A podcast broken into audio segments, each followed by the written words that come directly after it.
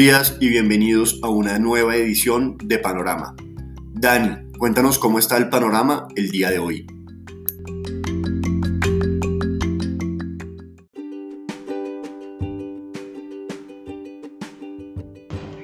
Muy buenos días a todos los seguidores del panorama del podcast Panorama de Global Securities. Hoy tenemos nuevamente algo de indecisión, aunque el ambiente sigue un poco negativo, como veníamos, veníamos describiendo el día de ayer, luego de las decisiones de la Reserva Federal. Y para Colombia tuvimos también un recordatorio por parte de Fitch Ratings, quien nos eh, actualizó que en un mes van a estar hablando nuevamente acerca de la calificación crediticia del país. En este momento están haciendo su revisión y pues nosotros y varios participantes del mercado estamos dando casi que por hecho que van a adoptar la misma decisión de Standard Poor's del mes de mayo, es decir, perderemos nuestro grado inversión.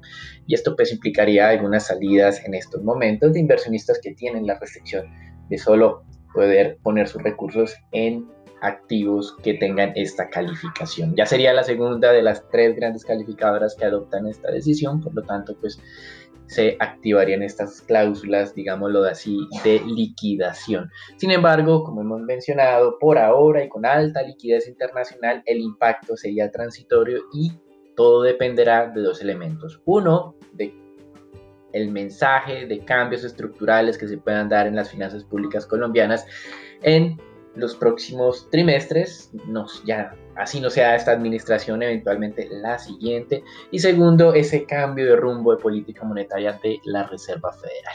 Entrando en tema de mercados internacionales, siguen las dudas de los inversionistas acerca de lo que significa realmente este cambio de mensaje o el ajuste de mensaje más bien de la Reserva Federal, pues en política monetaria nada cambió, sigue la irrigación de los 120 billones de dólares mensuales en compras de tesoros y de títulos respaldados por hipotecas. Y por otro lado la tasa sigue pegada muy pegada al 0% la tasa de referencia. Pero como mencionábamos eso que puede modificarse en el 2023 en términos de tasa de interés y en el 2022 en términos de compras de activos pues tiene a los inversionistas pensando si tal vez ese, esa rotación que venían implementando durante los últimos meses de buscar eh, acciones de cíclicas eh, tiene o no tiene sentido y por eso vemos que el Standard Poor's ayer cerró plano, pero el Nasdaq se recuperó, Europa hoy está descendiendo de manera importante, 0.8%, los futuros del Standard Poor's también arrancan un poco a la baja, eso todo lo tiene un poco complicado para las siguientes horas en términos de negociación de acciones. Hoy también en Estados Unidos es el día en el trimestre en que vencen los contratos, vencen de manera simultánea, contratos de futuros y de opciones sobre acciones y sobre índices. No hay una tendencia definida histórica sobre si este día es positivo o negativo, simplemente que se tendrá mayores volúmenes de negociación. Y con respecto al tema de COVID, varios anuncios. La Unión Europea ha decidido que en los próximos días levantará la restricción de ingreso a ciudadanos estadounidenses a su territorio, o a residentes más bien estadounidenses a su territorio. Mientras que en el Reino Unido 806 personas han ingresado a los hospitales, se ha venido acelerando por la nueva cepa, esta cepa delta que recuerden que por lo menos se identificó por primera vez en la India. Uno piensa que surgió en la India, pero pues no se tiene con, con certeza dónde ocurrió esto. De esos 800 seis nuevos ingresados a los hospitales o a las clínicas, 527 no habían sido vacunados y solamente 84 habían recibido el doble régimen de vacunas o por lo menos habían estado completamente en teoría protegidos. Así que sí hay una gran diferencia entre la vacunación completa y no estar vacunado completamente. Por eso la administración de Boris Johnson eh, al inicio de esta semana postergó por cuatro semanas más el proceso de levantamiento definitivo de restricciones para que se llegue a un umbral de vacunación suficiente para que no se genere nuevas olas de contagios que puedan comprometer eh, el sistema sanitario británico. Pero también es un llamado a decir, sí, es bueno estar vacunado, nos va a reducir los riesgos, pero no es garantía de que no nos podamos contagiar. Mientras tanto, en divisas, luego de dos jornadas al alza del dólar, donde se fortaleció el 1% en acumulado en América Latina y el 1.4, el 1.5% frente a otras monedas reserva. Hoy aparentemente el mercado está comenzando con algo de estabilidad, están tomando un respiro de materias primas. El petróleo, que había estado ausente de la corrección, que había seguido muy fuerte, ayer luego de nuestro reporte, ahí sí empezó a descender cerca de un 2% y tenemos cotizaciones del Brent alrededor de los 72 dólares el barril. Y hoy tenemos elecciones en Irán. Nunca hablamos de Irán, de sus elecciones, pero tiene que ver con el mercado de commodities. Las sanciones implementadas durante la administración Trump y que se han mantenido durante la administración Biden han radicalizado al país. El candidato con mayores opciones, y dicen que solo hay un candidato real en este momento en las elecciones en, Irán, apoyado por el Ayatollah, es eh, uno que ha mencionado que este acuerdo nuclear con los Estados Unidos principalmente, no habla del resto de países, es un tema marginal para su administración. Esto tiene una doble implicación. La primera es que todos veníamos asumiendo que iba a haber un pronto acuerdo nuclear entre Irán y Estados Unidos y por eso Irán iba a incrementar la oferta de crudo al mundo bajo este escenario uno pensaría, bueno, esto puede dilatarse un poco más y el mercado no va a tener esta inyección adicional de eh, oferta y por esa vía pues el precio del petróleo puede volver a repuntar. Pero también este pronunciamiento de este candidato o el eventual nuevo presidente de Irán, Ibrahim Raisi, em, lo que podría ser es una estrategia de negociación con Occidente. Veremos qué ocurre en las próximas semanas. primero, veremos qué ocurre en las elecciones hoy, que se confirme esa ley, esa candidato como el más opcionado para ser el siguiente presidente de Irán y luego veremos cómo reaccionan las negociaciones. En renta fija, lo más destacado que ha venido ocurriendo durante las últimas horas, sin duda, luego de la decisión de la Fed, un fuerte incremento de niveles del 1,49 al 1,50 8 aproximada en términos de tasas de negociación de tesoros. Ayer descendía un poquito al comienzo del mercado, 1.56, 1.55. Hoy, hace algunos momentos teníamos 1.47. Ahí en este momento subió a 1.51, pero en general no hemos tenido ningún tipo de impacto ahora en agregado en las tasas de negociación de los tesoros y esto es un poco contradictorio porque el cambio de mensaje de la Fed supondría algo de presiones alcistas, no han ocurrido y hemos visto sin número de análisis internacionales acerca de lo que ha venido significando. Las tasas de los tesoros a 10 años, entonces, 1,51 a 30 años, 2.10%. La curva se ha venido aplanando durante el último mes. Esa diferencia entre la tasa de tesoros de 5 a 30 años ha caído de niveles de 155 a 120 puntos básicos, es decir, una caída de 35 puntos básicos del empinamiento entre la parte media y parte larga.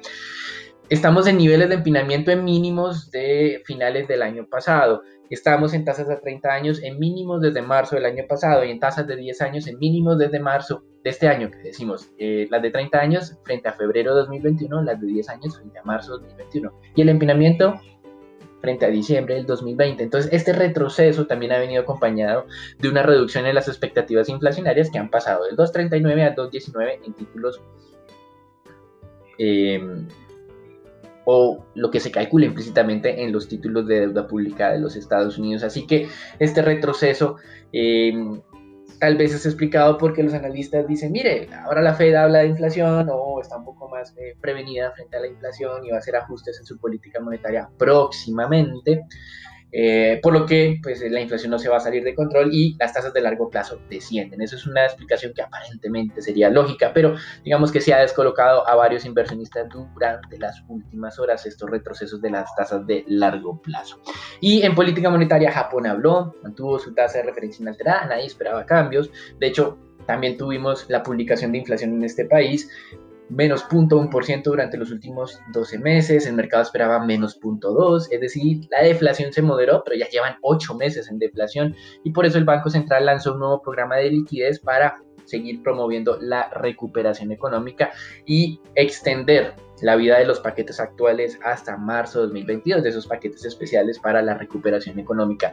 Una decisión parecida adoptó el Banco Central Europeo con respecto a una a un tratamiento en temas de apalancamiento de los bancos comerciales y este tratamiento especial les libera recursos para poder prestar más igualmente hasta marzo del 2022. Hasta aquí el reporte internacional, recuerden, una semana muy especial con las decisiones de la Reserva Federal, grandes movimientos en el mercado renta fija, subieron las tasas de largo plazo, luego se han regresado, las acciones vienen descendiendo, menos las del sector tecnológico, beneficiadas aparentemente por el descenso de tasas de descuento. El dólar se fortaleció durante dos jornadas, hoy está estable Y en materias primas, tal lo más interesante es el retroceso del oro y lo que viene ocurriendo del petróleo, pero el petróleo es muy leve, ese cambio del petróleo es leve y ahí hay que tener mucho cuidado con el tema de Irán y qué va a pasar durante el fin de semana en sus elecciones presidenciales. Los dejamos entonces con Daniela, con Sharon y con Marcela para que nos cuenten qué está pasando en el mercado de capitales colombiano.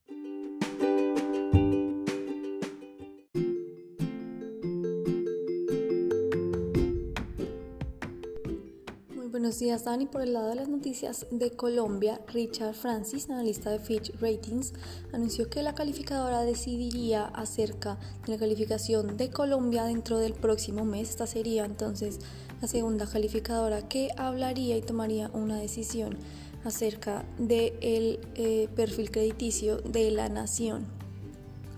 Por otro lado, Desarrollo mejoró su proyección del PIB de Colombia para 2021, pasando de 4.8 a 7.2, una mejora significativa que se da teniendo en cuenta el mejor desempeño que tuvo el crecimiento económico durante el primer trimestre, que es mejor a lo esperado, y eh, junto a una mejor dinámica de reaperturas y campañas de vacunación que se han desarrollado en el país, a pesar de eh, esta buena dinámica que llevaría la economía durante el año destacan que el desempleo sí se mantendría elevado y tan solo hasta el segundo semestre del próximo año veríamos tasas de desempleo inferiores al 12%.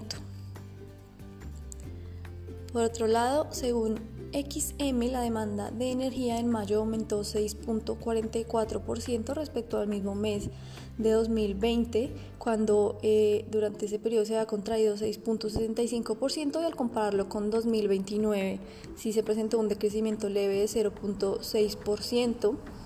La región central del país fue la que más subió con 12.1%, seguido por el Guaviare, Tolima, Huila y el Caquetá ya discriminado por tipo de consumidor, el consumo residencial y de pequeños negocios, que es el mercado regulado, presentó un crecimiento del 5%, mientras que la industria y comercio, que es el mercado no regulado, aumentó cerca del 10.65% con respecto al mismo mes del año anterior, mientras que eh, transporte, almacenamiento, agricultura y ganadería fueron los rubros que menos aportaron a la variación positiva de la demanda, con incrementos de 2.2% y 3.6% respectivamente.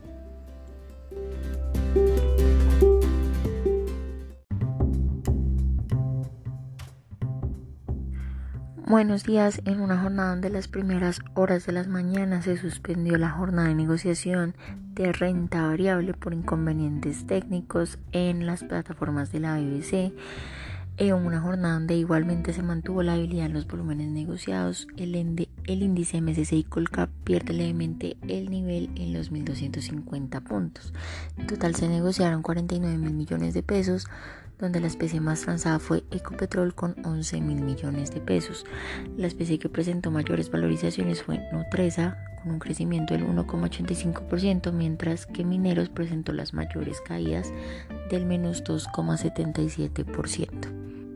Por parte de Noticias Corporativas, Celsia Colombia aceptó y acató el fallo del Consejo de Estado sobre la indemnización por 204 mil millones de pesos a la comunidad del Bajo Anchicaya que cubre todos los daños materiales como morales en el proceso relacionado con con los impactos que causó en el río la disposición de sedimentos de la central entre julio y agosto del 2001. Es importante aclarar que en dicho momento la hidroeléctrica pertenecía a los anteriores propietarios de Empresa de Energía del Pacífico, hoy ya parte de Celsia Colombia. Del monto total mencionado como indemnización a Celsia Colombia le corresponde el pago del 70%, sin embargo, eh, genera, estos ya estaban provisionados desde el 2009, por lo que consideramos no genera mayor impacto en las cifras financieras de la compañía. Y por otra parte, eh, Fitch Ratings anunció que mantuvo las calificaciones de largo y corto plazo de Grupo Argos en AAA con perspectiva estable, una calificación otorgada gracias a un portafolio de inversiones diversificado y a la calidad crediticia, predictibilidad y estabilidad en el flujo de dividendos, además de una flexibilidad financiera del grupo que no cuenta con vencimientos de deuda en el corto plazo.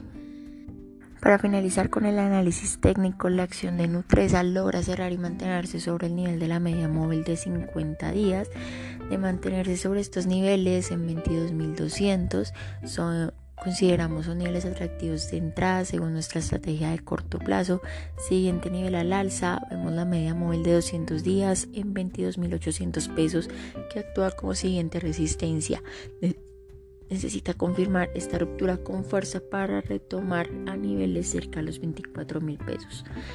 Y finalmente la acción de mineros ante las recientes desvalorizaciones de los precios del oro en las últimas sesiones luego de la reunión de la Fed, la especie retrocede hacia un nivel de soporte cerca a los 3.900 pesos, zona que empieza a verse atractiva para incrementar exposición en este emisor para buscar nuevamente la parte del canal lateral que mantiene en lo corrido del año un objetivo a los 4.300 pesos.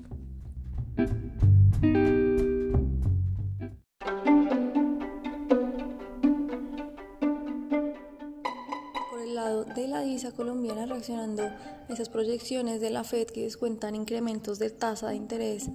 Ya para el 2023, el dólar en el mundo continuó fortaleciéndose y sumado a ese retroceso en los precios del petróleo en general de las commodities, como nos comentaba Daniel, el peso colombiano experimentó presiones alcistas durante la jornada de ayer, confirmando la entrada al canal alcista y registrando su mayor incremento en dos meses subió cerca de 1.5%, que son unos 55 pesos, y cerró en 3.729 pesos por dólar, resistiendo eh, bien ese nivel de los 3.730 que habíamos establecido.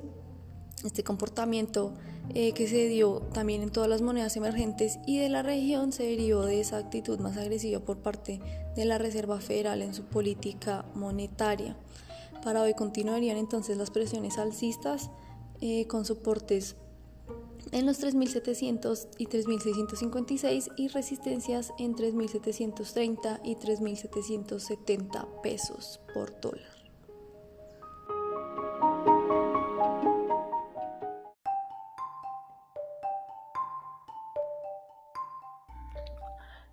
Buenos días para todos. Durante la jornada de ayer, la curva de tasa fija se valorizó 3,33 puntos básicos en promedio, siguiendo la valoración de los bonos del Tesoro americano. Los inversionistas extranjeros compararon títulos en el segmento largo y vendieron en el corto. Y mientras tanto, los agentes locales también demandaron títulos a lo largo de la curva. La curva TSUR se valorizó 0,32 puntos básicos en promedio por la demanda de inversionistas locales finales. En el mercado se negociaron 3,1 billones de pesos distribuidos en 2 billones para el CEN y 1,2 billones para Master Trader.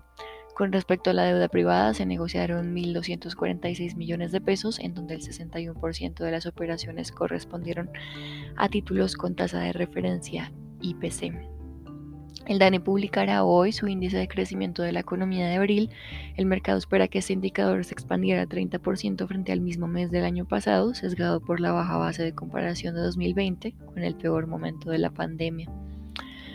Durante la jornada de ayer, Richard Francis, el analista de Fitch Ratings, dijo que Fitch tiene previsto analizar el comité dentro del próximo mes para decidir la calificación crediticia de Colombia, que actualmente se encuentra de triple B menos con perspectiva negativa para esta calificadora. Recordemos que hace un mes S&P bajó la calificación crediticia para Colombia a W más y de esta manera el país perdió el grado de inversión. Fitch sería entonces la segunda calificadora que se pronuncia respecto a la calificación para el país. Sin embargo, pues el, mercado ya descontó el perdido de grado de inversión por parte de S&P. El mercado internacional amaneció hoy con las bolsas de Asia mixtas, Europa a la baja y los tesoros de Estados Unidos a 10 años amanecen a la baja en niveles de 1,49, por lo que en el mercado de renta fija local podría presentarse algún tipo de apreciación durante la jornada. Este fue el panorama para el día de hoy. Esperamos que tengan un buen viernes y un feliz fin de semana.